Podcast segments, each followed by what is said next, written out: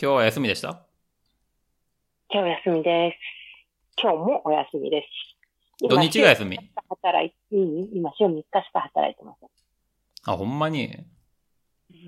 あの、コロナでうん。娘が学校なくて、うん。で、あの、完全自粛になってしまったので、ナニーさん、ウバさんって言うんですか？日本語で。はいベビーシッター？はい。もうおお手伝いさんも誰もいなくて、しょうがないので、夫と代わり番号で娘の様子を見なきゃいけなかったので、それで、週を半分半分、うん私が3日働いて、夫が4日働く感じで分けたんです。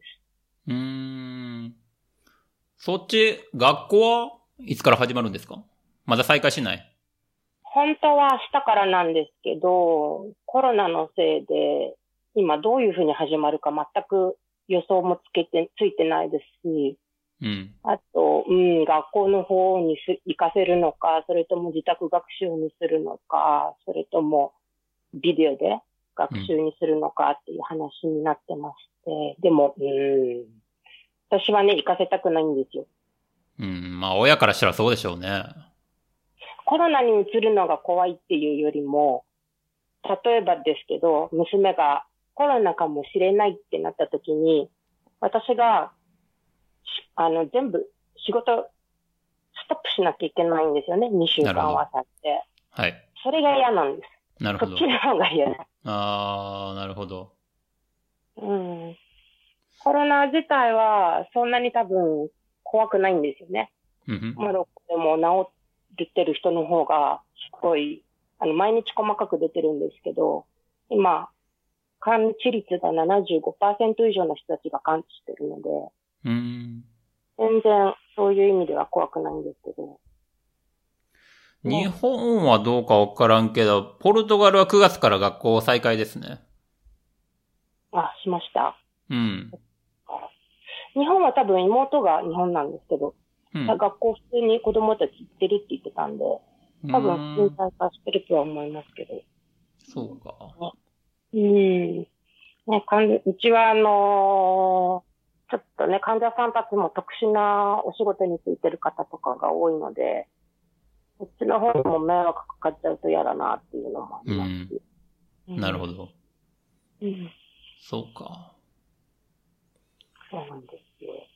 ちょっと今悩んでますね、だから。はっきり言って行かせたくないけど、夫は。いや、もう、ね、娘、うちの子、すごいおてんばなので、あああの子の、あの子の、この、あれ溢れるパワー？は使ってほしいって、保証もしてほしいから言ってほしい。い。そうか。そう、昼寝なしで3歳、こ来週3歳になるんですけど、うん。昼寝なしで朝の10時から夜中の1時、2時まで起きてるってすごいですよね。しかもすっごいそこら中走り回って暴れ回ってるにもかかわらずですから、もう、信じられないし。あーでも学校ぐらい行ってね、発散、エネルギー発散させんと、もうちょっと辛いですね。うん。学校行ってくれると8時に寝るんですよね。疲れて。えーうん。理想。理想。そうか。難しいところっすね。そうなんですよね。ねちょっと今悩み中です。うんそうか。はい。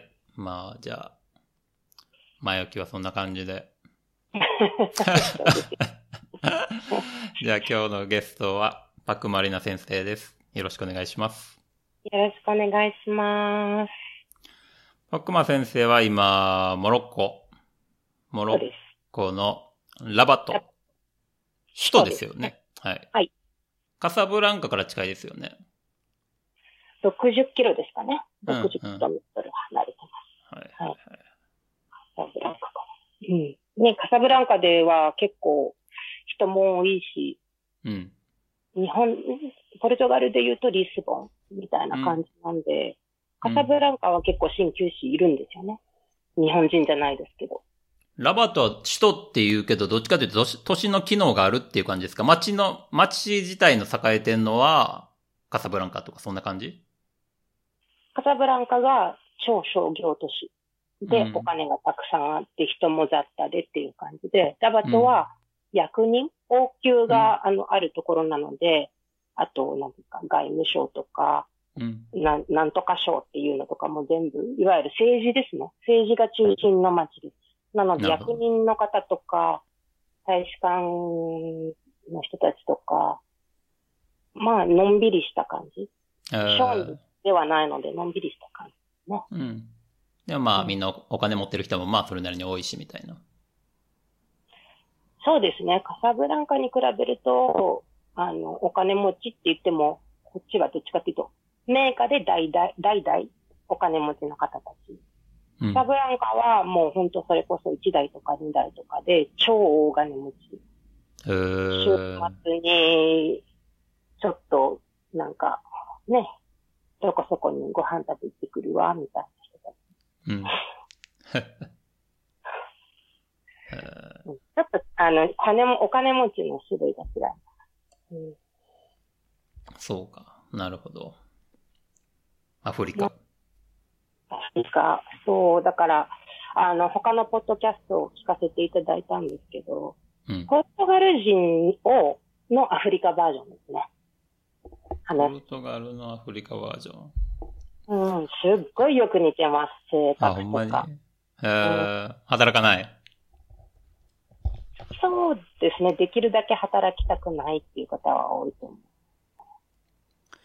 え、ででも、も、のんびりしてていいですね。うんうん。え、モロッコってイスラム教じゃなかったでしたっけ？イスラム教ですね。うん。でも、とってもヨーロッパに近いので、普通に居酒屋バーとか、酒屋さんとかもありますし、えー、そんな、なんていうんですかね。場所を選べば、女の人一人でもご飯食べに行きますし、うん。に、ね、あの、なんていうんですかね。こんな危険なところとかがあるわけでもないので、多分アフリカでは一番安全なんじゃないですかね。うーん。こう、ヨーロッパでは、どう言ったらいいんかな。モロッコはヨーロッパに一番近いアフリカとして結構、アフリカの中でもこう、どう言ったらいいんかな。親、親近感。まあ近い。近い感じが、をこっちは感じてると思うんですけど、そっちから見て、ポルトガルもそんな感じ？そんな感じですね。ポルトガル、スペイン。一番近いヨーロッパ。フランスは一番近いヨーロッパですうん。えね。ーうんイタリアも近いですね、そうすると。だから大体これぐらいが一番近いんじゃないですかね。飛行機で1時間以内ですしね。そうですね。特にポルトガルはね。うん。うんだから、うんとっても住みやすいです、ある意味。うん。うん。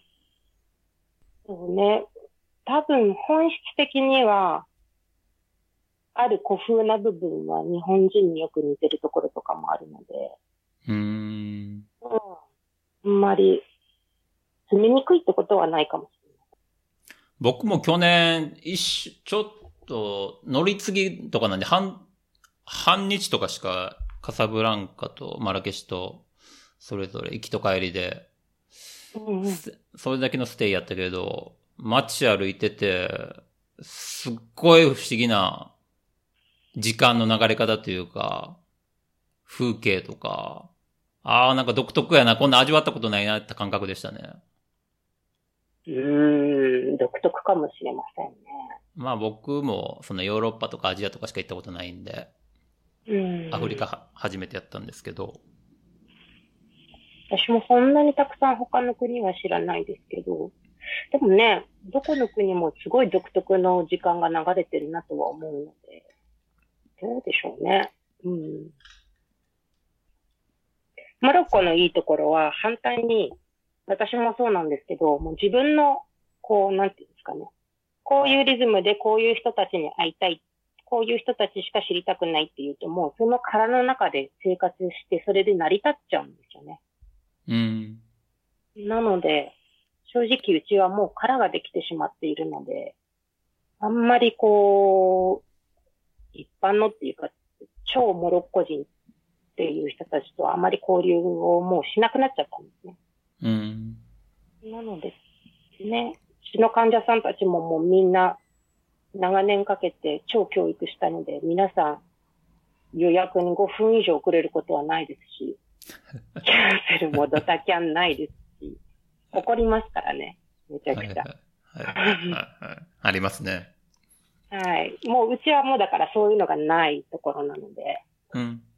うん、脅して、どんなにあなたがどんな人でどんなバックグラウンドを持ってようと、電話一本もなしにドタキャンしたり、うん。うん、勝手に遅刻してきたらもう見ないって言って。うん。そうすると、ごめんなさい、ごめんなさいって言って。うんう。ん。3回までは許すんですけど、3回以上だと、もうあなたは予約取れませんって断っちゃいます。3回も許す皆さ3回許します。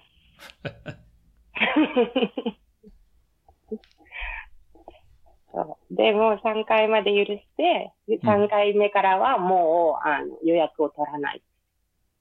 で、怒ったり泣いたりする方もいるんですけど、うん。もう、あなたは、うちは紹介だけなんですね。広告とか一切出してないし。あの、恵子先生、ディスコルトの、うん。と一緒で、うちうんもあの看板も何にも出してなくて、口コミだけなんで、うん。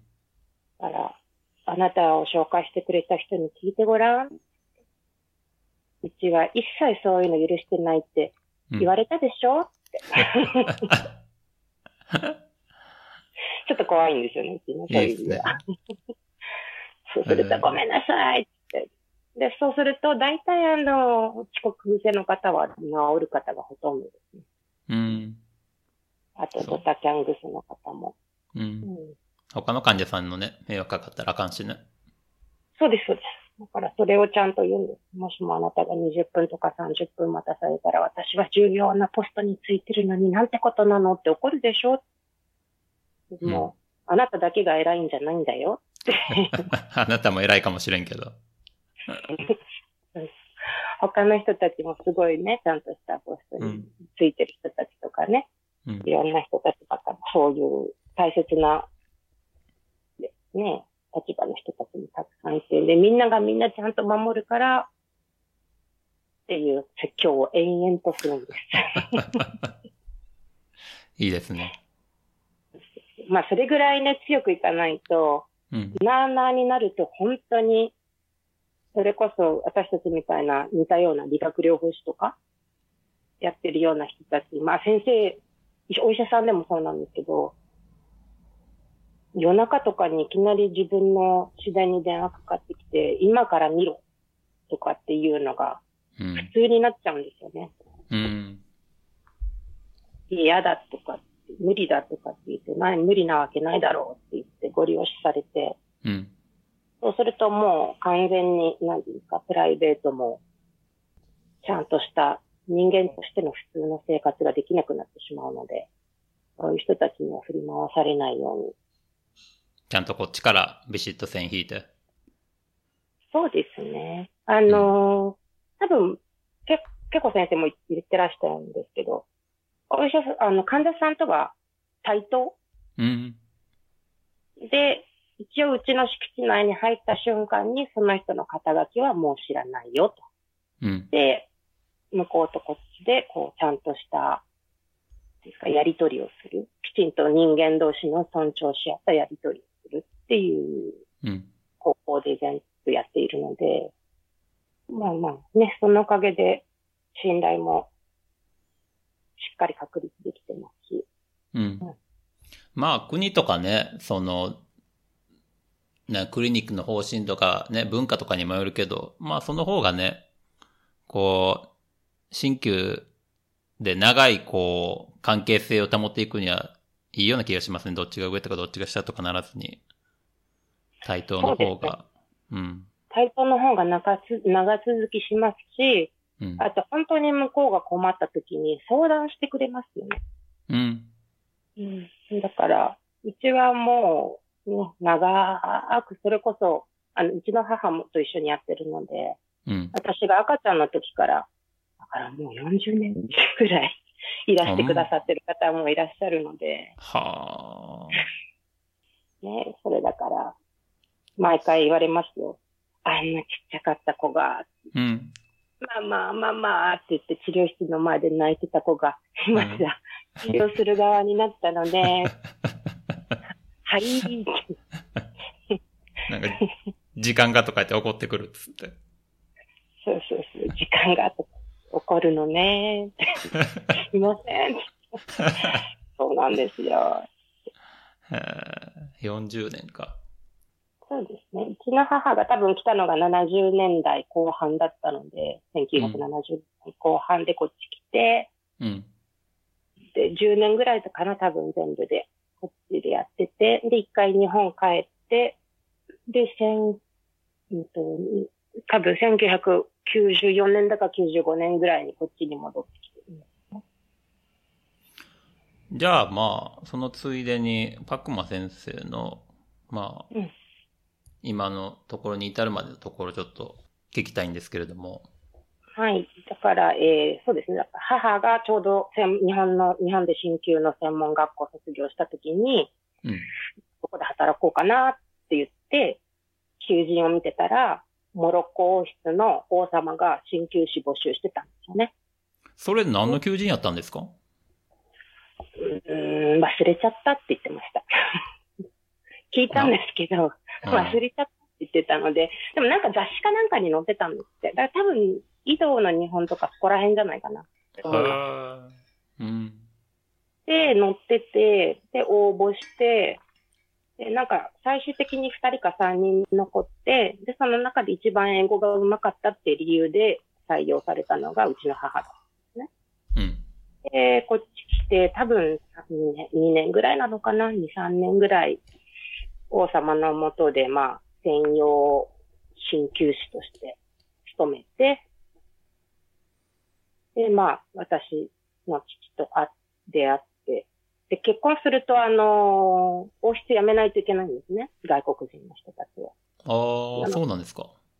そうなんです。で、外国人、あ、じゃあ、まあ、モロッコ人と結婚してしまったので、じゃあ、王室辞めてねって言って、まあ、それでもつながりは未だにあるんで、全然問題ないんです。で、一般にも、一般で普通に、針やってたんですよね。うん。で、ラバットで。で、まあ私が小学校上がる前に日本に一回戻って、で、私が高校生ぐらいになった時かな。私の人生このまんまこの日本で鍼灸でいいのかしらって思ったらしく、うん。で、その時に候補に上がってたのが、その当時あの、移住者を探してた、カナダ。で、カナダのその移住できる職業の中に鍼灸師があったんですよね。うん。うん。どっちか、そうじゃなかったらまたモロッコに戻ってきて、また昔の古い患者さんたちと一緒になんかやろうかし、やろうかしらって感じで考えてて、でもカナダ寒いからって言ってあったかいモロッコに。カナダ本当に寒いしね。そうそうそう、なんか多分寒いと惨めな思いするから寒いとこは嫌だって言ってました。うん。人にはよるんでしょうけどね。うん。まあだ、10年前、50年前じゃない、何年か前までオーストラリアかどっかがせ、同じように、こう、なんやな、ハハイスキルドワーカー、何やったかな名前忘れたけど、それの数少ないリストの中に鍼灸師が入ってたような気がしましたね。なので、10年前、もうちょっと前じゃなかったですか？かな。うん。多分、ねありましたうん。まあ、海外でやるっていう時に、それ、そのリストをダーってね、世界中からリストアップして、見てみるのもいいかもしれないですね。そしたらね、ビザね、ビザがポーンとすぐ通ったりしますもんね。そうですね。しかも日本人相手だとものすごく簡単らしいんですよね。うんちょ。っとした語学のテストと、あとそれからそこの国のカルチャーについてよく知ってるかってことと、あと変な、なんて言うんでしたっけ、日本語で、カルト集団か。宗教的なカルト集団とかに所属してないかっていう、この3つだけチェックされるそうですよ。うん。うん。あとは別に、ほとんどフリーな感じで、問題がない人間であれば、犯罪歴とかなんかもうすぐに取れるって。うん。そんなハードルも高くないですからね。そうそう。まあその当時ですけどね、今はもうね、カナダもあと1、1週か2週ぐらいしかないそうですけどね。あ、そうん。まあ、僕は、で、まあ、モロッコ来て、で、私もその後、だから日本で鍼灸の専門学校行って、う。うん。ね当たり前のように鍼灸師になりたかったので、子供の時から。それはやっぱりお母さんの治療してる仕事してる姿見て、うん、そうですね。だから、おままごとも、ぬいぐるみに塩炭の針させて遊んでましたし、ね、あと、母が、ちょっと肩がって言って、うん。あ私のか背中だからいいから刺して刺してって言って、もうね、本当それこそ幼稚園の時から、うん。はお灸と針は母にしてたので、はあ。自分の、自分に三円校のお灸も自分には自分でしてたので、もう本当に何にも考えずに普通に鍼灸って感じですへーね。で、同じく鍼灸師になった時に、じゃあ私どこで人生を、幸せな人生を送れるかなって思った時に、他の学校の生徒、同じクラスの子たちとかが、鍼灸師始めの方は休みがないとか、うん。ことを言ってて、意味がわからないと思って。でも、いや、そんな生活はしたくないって思って、まあ、昼寝できるのがいいな 休みも好きなだけ、まあ、自己責任ですから、こっちは。うん。自分の責任で自分の好きなだけ取ればいいやってこっち来て、で、まあ、母に教えをこいながら、ね、あの、自分の患者さん持ち始めて、卒業、それから学校卒業して、でもうそ、もうその足でというか、そうです。もう日本でのうん、荷物まとめて2ヶ月、うん。うん、で行きましたね。卒業して。お母様が、まあ、きゃか自分のとこで開業されてて、はい。で、最初はそこで、悪魔先生も。あ最初はそこでっていうか、うちの母は変に古いところがあるので、とりあえず気配を消してひたすら見てろっていうのを6ヶ月やらされますね。うーん。で、6ヶ月過ぎたら、もうできんでしょって言われて。その6ヶ月間は、もう何その手伝いとかじゃなくてただもう見てるだけ？そうです。へもーひたすら質問もするのも許されずに、ただただひたすら邪魔にならないように気配を消して、壁と同化することだけをうん目標に して、それで、はい、ひたすら見てましたね。それ6ヶ月って長いな。そうですね。でもその後本当それこそ特な、特別な練習もなくもうできるでしょって言われて、うん。でそのまんま自分の患者さんもったかもう、とりあえず見て学ん、見てべ、学べ、見て、盗め、で考えろ、みたいな。そうです。自分で考えろって。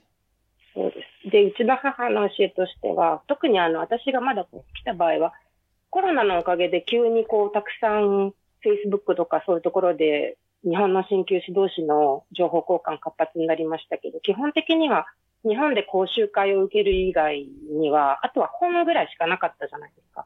うん。でも、そういうのってもう本当に限りがあるんですよね。そこに載ってる情報って。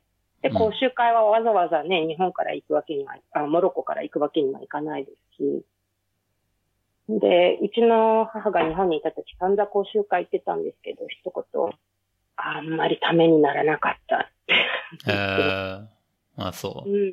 うん、だから、あそんなことよりも、もう身の回りに起こるすべてのことから学べっていうタイプなんですね。うんだから、それこそ街歩いてても学ぶことがあるし、美味しいご飯食べても学ぶことがある。でそこからインスピレーションを受けて、それを、あの、すべて治療に活かせっていう。うん。だから、もう、本当に、ね、あの、普通の全然下手くそな人のところにマッサージを受けに行っても、そこからも吸収するって感じで。うん。うん。もう何もかも勉強です。うん。でもそのスタンスだと、あれですよね。海外どこ行っても、本当どんなど田舎行っても、どんなに情報ないところ行っても、上手くなると思う。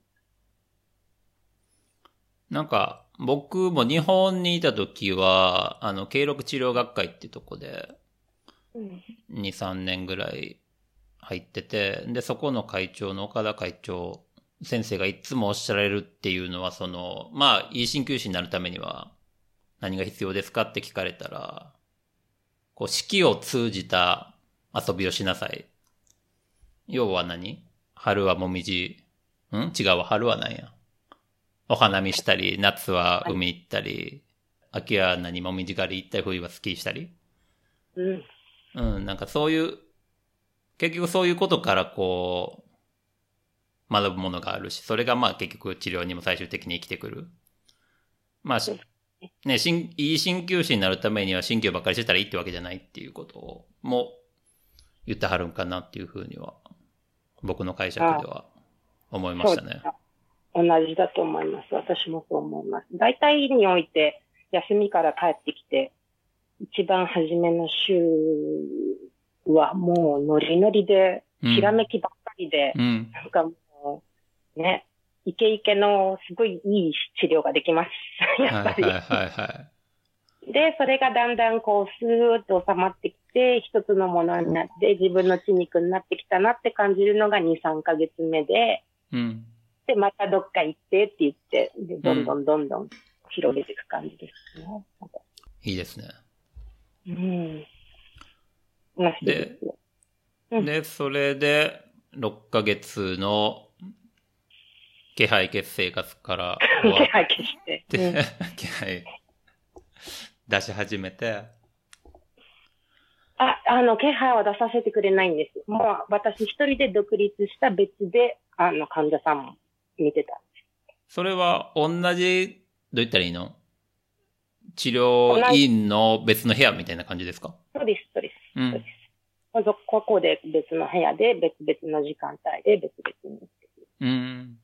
もう、あの、ちょっと相談があれば、すいません、教えてくださいって言って、えー、うん、何ってここう思うんだけど、ちょっといまいち、いまいちちょっとこうピンとこないんですけど、って言ったら、うーんって見ながら、もう一回首見直してごらんって言われて、それだけか。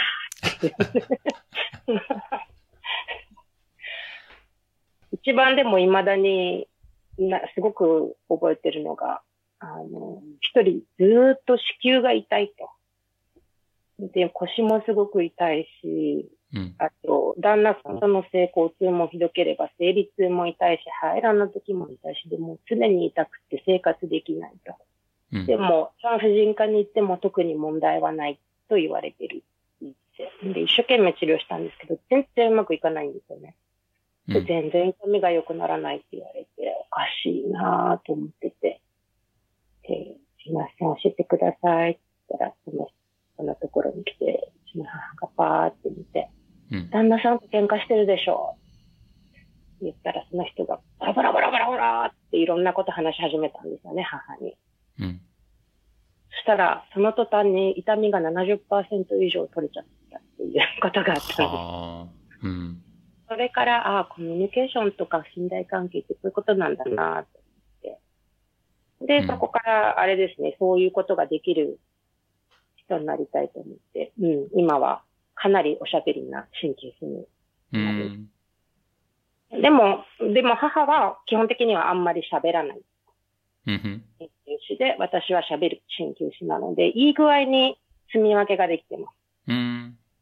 だから、あの、患者さんが混じることは、まあ、休みの時とかぐらいですかね。うん。なるほど。ちょっと休むからこの人やっといてっていうぐらいですかね。えー、夏休みだからお願いしますってお願いする程度で、うん。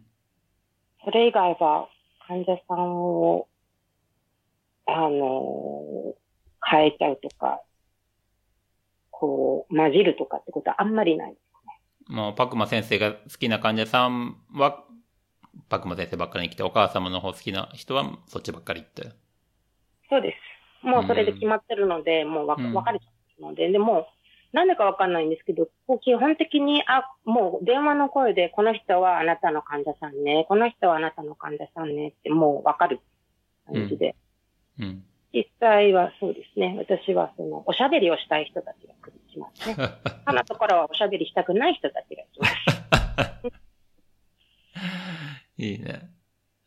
うん、だからね、多分、海外これから行きたいなとかって思ってる人は、コミュニケーション能力、言葉が通じなくても、コミュニケーション能力、そのコミュニケーションっていうのは母みたいに喋らないコミュニケーションもあるし、喋るコミュニケーションもあると思うんです。で、自分が強い部分とか、こういう人になりたいな、こういう生活したいなっていうイメージがかなり強くできてれば、正直言葉全然わかんない国に行っても、うん。大体大丈夫だと思います。うん。そう。英語ができるイコール英語でコミュニケーションできるっていうわけじゃないもんね。違いますね。全然関係ない。うん。もう喋れるってこととコミュニケーションが取れるってことは二つ違うことなうん。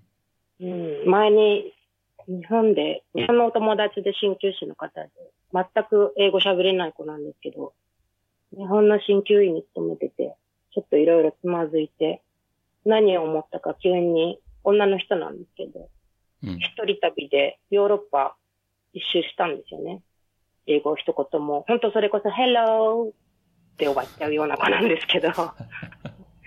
でもなんだかんだ言っていろんな人に助けられて、最終的にはなんか人に招かれてその人に聞いて、ついでに腰痛だったらしくて、あ の腰痛の治療したとか言ってましたし、うん。いろんな人たちと普通にちゃんとコミュニケーション取って優しくしてもらって、楽しく過ごして、日本帰ってって、うん。それこそね、それだよな、コミュニケーションはって本当に思いましたね。うん。確かに。まあ、その国の言葉を喋れるのはもちろん大事なことやけど、こう、臨床に関したらね、こう、問題抱えてきて、んで、その人が一番何を欲してんのか、どんなコミュニケーション取ったらその人が良くなってくれるかって、それはこう必ずしもペラペラじゃなくても、そのはい、その人のレベルでできることがある、みたいなところありますよね。ありますね。だから、うん。そうただ針刺しゃいいっていうことでも、ただお気をつけってことでもなくて、はっきり言って診断だの、なんだのは、いくらでもお医者さんがやってくれますので、うん。うちはそういうところに任せて、お医者さんじゃカバーできないところうん。をカバーする感じで私は見てるんですね。鍼灸師の。で、例えばなんですけど、まあ、基本的に私の場合は、その患者さんたちがおしゃべり好きっていうのもあるんですけど、そうするともう、自分の旦那、お父さん、お母さん、子供たち、いとこって言って、もうほぼ一族全員連れてきてくれるんですよ。へえ、面白いですね。で、そうすると、だんだんだんだん、なんかもう、全員のこと知ってるみたいな感じになってきて、もうそれ知ってるわって。そうそうそう。で、あの、その一族のことを知ってるので、例えば誰とかさんと誰かが喧嘩したと。で、その後に五十肩になったら、お母さんが。で、お医者さんは、あの、なんだっけ、神経ブロック？した方がいいって言う。でもあなたはどう思うかってから。とりあえずその二人を仲直りさせようっていうところから始まったり、うん。とりあえず、まあ、な、何がダメなのか、そういうとこから見ようよって言って、こう、なんていうんですかね、その人たちの、大体、心のそういうしこりって体に出るから、そういうのちょっとずつ緩めてあげると、なんかいつの間にかに五十肩も良くなってたりっていうのもあったり。うん。うん、そんな感じで、だからもう、なんていうんですかね。あとは、どうしても、担任の、例えば、オンオンコロジーって何でしたっけ？がんの専門の先生？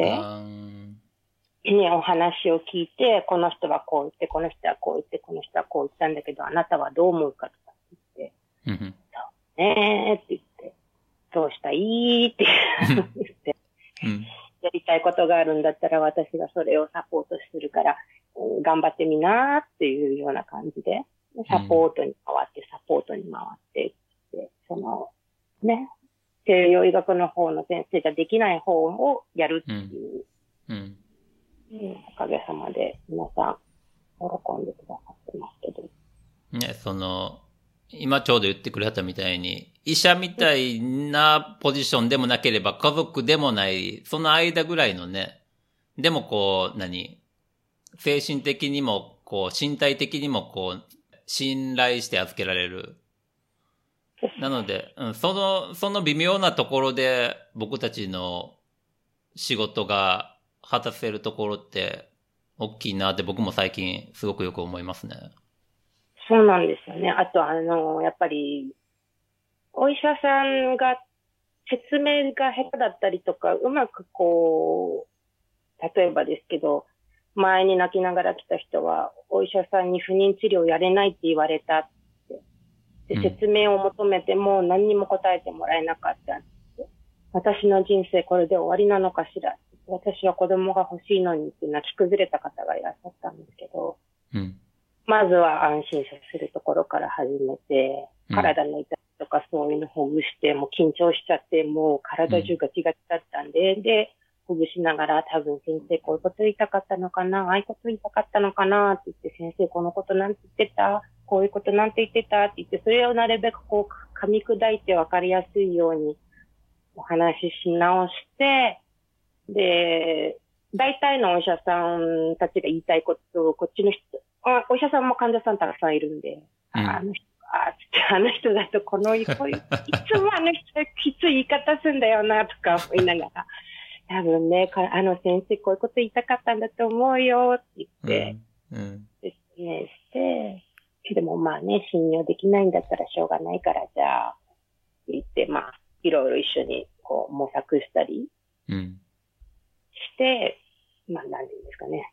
いい、ちょうどいい具合の落としどころを見つけて、うん、で、その後も、もしもまあ子供が持てても持てなくても、その後もずっとフォローしてってって感じで、うん、結構もう長い付き合いになってきます、こうやって。うん。うん、そうか。カエルが好きですね、私は。うん。どんな感じさんが多いですか？もう何でも来ますよね、もちろん。もちろん、何でも来ます。なんかモロッコ独特のとか、先生のところの、どう言ったらいいかな、まあ特徴的みたいな、こういう人は仲良くるなってあります？わ私の個人的な特徴、母じゃなくてね、治療院じゃなくて、うん、私の個人的な特徴としては、変人さんが多い。変な人が多い。あの、うん、もう、人に触られるのが嫌いとか、過敏症とか、うん、あと、不信、不信感ばっかりしかない人たちとか、うん、あと、たくさんの難病を抱えてる人とか、バックグラウンドが複雑すぎる人とか、そういうもうなんか、うん、えーっていうような人たちが私のところに来るのが多い。ですね。で、そうですね、精神的な問題を気にしてる、うん、病気が一番得意なので、まあ、うちとかはすごい多いです。うん、私は、私のところは。うつとは神経症、神経不安症って言うんでしたっけ、今は。うん。うん。あと、パニック症候群とか、うん、はすごく多いですね。あとバ、バーンアウト、バーンアウト？日本語でも同じですか燃え、燃え尽き症候群？もう、あ、そうそうそうそう、燃え尽き症候群。うんうん、燃え尽き症候群とか、うん。あと、あの、提携してる、っていうか、結構信頼してる、シーナ先生が私のところにかなり紹介してくれるんですね。うん、特にあの、お薬の効き目が悪いと、かなり、ちょっと、言っといで。えー、ほんと言っといで。そうするとさ、あの、おさ、あの、薬の効き目良くなるから。で、少量で済むから言っといでってで、よくうちに、あの、うん、できてくれるので。それは、いいつながりですね。みんながハッピーになりますもんね。そうですね。あと、あの、すごく嬉しいのが、他のお医者さんが結構、こうやってたくさん患者さん送ってくれるんですよね。耳鼻科の先生とかで耳鳴りめまいとかも、うん、この人の場合は精神的なものも強いんだろうなとか、下全身の疲れとか全身のこう問題があるのもバックグラウンドにあるだろうなとかって思うと、とりあえず言っといてよ、鍼灸って紹介してくれるんですね。うん。あと、この間紹介されてきた人は、あれですね、あの、抗がん剤？うん抗がん剤の副作用が強すぎて、治療を中止しなきゃいけなかったんですけど、治療する、中止するともう多分1年持たないっていう方がいて、うん。でもどうしても治療中止したくないから、抗がん剤の、あの、副作用を軽くするのに鍼灸やれって言われたんだけどって言ってきた人がいて、やり方知らんとか思いながらもやりました。うん。まあでもね、うまくいきましたけどね。そだからう、ごめんなさい。まあね、ご自身で開業されてたらね、っていうかまあそうじゃなくても、まあ、新しい自分で出会ったこともないような患者さんって、ね、もちろんいっぱい出てくると思うんですけど、そういう時ってうん、どう、どういうふうに望まれるんですか？うんできることとできないことをまずはっきりとさせて、うん。治療のゴールを決めるみたいな。とか、切り分けをするみたいな。あの、ゴールって私の中で東洋医学にはないんですね。治ったら終わりってことは絶対にないと思ってるので、うん。その後も全然、いくらでもその人の人生をより良くするためのバックアップができると思う方なので、うん。で、実際にみんなも治ってからも来たいんだけど、治ったらもう来ちゃいけないのかって言われちゃうので、うんいや、治っても来たいんだったら来ていいよって。うん、だから、ううんん、ああ、よかったって。うん、いつでも好きな時においで。いや、週一で来たいって。うん、じゃあいいね、週一でおいで。ねそれが東洋医学のね、いいところでもありますもんね。そうなんですよね。だから、それはほら、西洋医学とは違って、なんか病気があるからそれが治ったら終わりじゃなくて、うん。その、もうその人のある意味、応援団みたいな感じでずーっと、うん。辛い時に何かあったらうちおいで、いくらでも話聞いてあげるよ、うん。辛いところあったらおいで、不安なことあったらおいで、いうのがまあ私のスタイルなので、うん。その、治療、その、できることとできないことっていうのは、例えばですね、その、例えばさっきの抗がん剤の話だったら、抗がん剤の副作用を軽くすることはできるけど、うん。なくすことはできないよ、とか、そうですね。あとは、だからさっきの不妊治療だと、あの、治療し、針治療やったからって言って、必ずしもその、ね、西洋医学で差し投げられた方の、人が治るっていうことは言えないけど、うん。でも、あなたがやりたいことを最後まで悔いがないようにできるようにサポートはできるよとか、そういうことで、こう、できることとできないことをはっきりさせるんですよね。うん。それぐらいですかね。で、あと、まあ、あの、多分みんな一緒だと思うんですけど、奇跡を求める人と、こう、ね、全部あんたがやってよっていう人のうん。は見ません。うん。でできませんって言って、ごめん。あくまでも主役はあなたなので、うん。主役がやり、やる気ないのに、こっちが何やっても無理だから、西洋医学と違うから、本気で治す気になったら来てねって言って声返します。うん。それこそ前回出てもらった恵子さんが、そういう人は教会に行ってくれっていう、あれと一緒ですね。あそうそうそうあ奇跡求めるなら、教会行けって。私は教会行けとは言わないですけど、うーん、うん私魔法使いじゃないからごめんね。うん。そういうのがいいんだったら、なんかもしかしたら、こうほら、こっちアフリカなんで魔術師いるんですよ。ああ。はいはいはい。それが職業なんですよね、その人だって。そうです、そうです、職業。うん。魔術師のとこ行ったら、うん。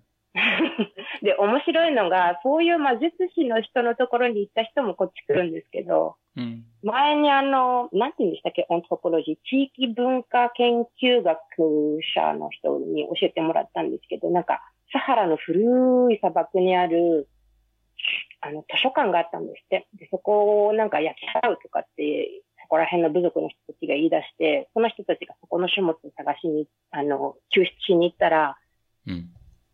座骨神経痛の治し方とかの絵を、絵があったんですって。ほう。で、本当実際見せてもらったんですけど、本当に春秋のあの、この、なんていうんですか、流れ座骨神経痛だとここみたいな。で、その魔術師の人たちも、ぴったり同じところにお灸据えるんです。へー。あと、借血も普通に、本当にまるっきり東洋医学のやり方でやるんですよね、その、幾人かの。色、魔術師にもいろいろあって、うん。血を出す人たちと、焼く人たちと、あと、なんか注射する人たちと、って言って、こう、いろんな人たちがいるんですね。あと、ハーブ使う人たちと、って。うん。やってることあんま変わんないですね、それだけ聞いたら。そうなんですよ。結構似てるんですよ。うんだから、思わずね、たまに、ああ、あの、ぐどんに一つしか知らないから、それしかやらないけど、多分、きちんとこうやったら、バックグラウンドにやっぱり、昔、こう、シルクロードで繋がってたっていうのがあるんだなっていううのをん。たまに感じられますね。原点たどれば一緒っていう。そうそう、おばあちゃんとか来ると、耳の跡、耳のところに遮血の跡があるおばあちゃんとか、うん。おじいちゃんとかでも、あの、お灸の跡とか、ある人たちもいるので、それ、こそっちの人でですか？そうです、そうです。へー。そうですねだから、モロッコ人の方たちは、ものすごくあの簡単に受け入れてくれます、うん。ただ、ちゃんと言いますけどね、魔術師じゃないからね。うん。そこ勘違いしないでねって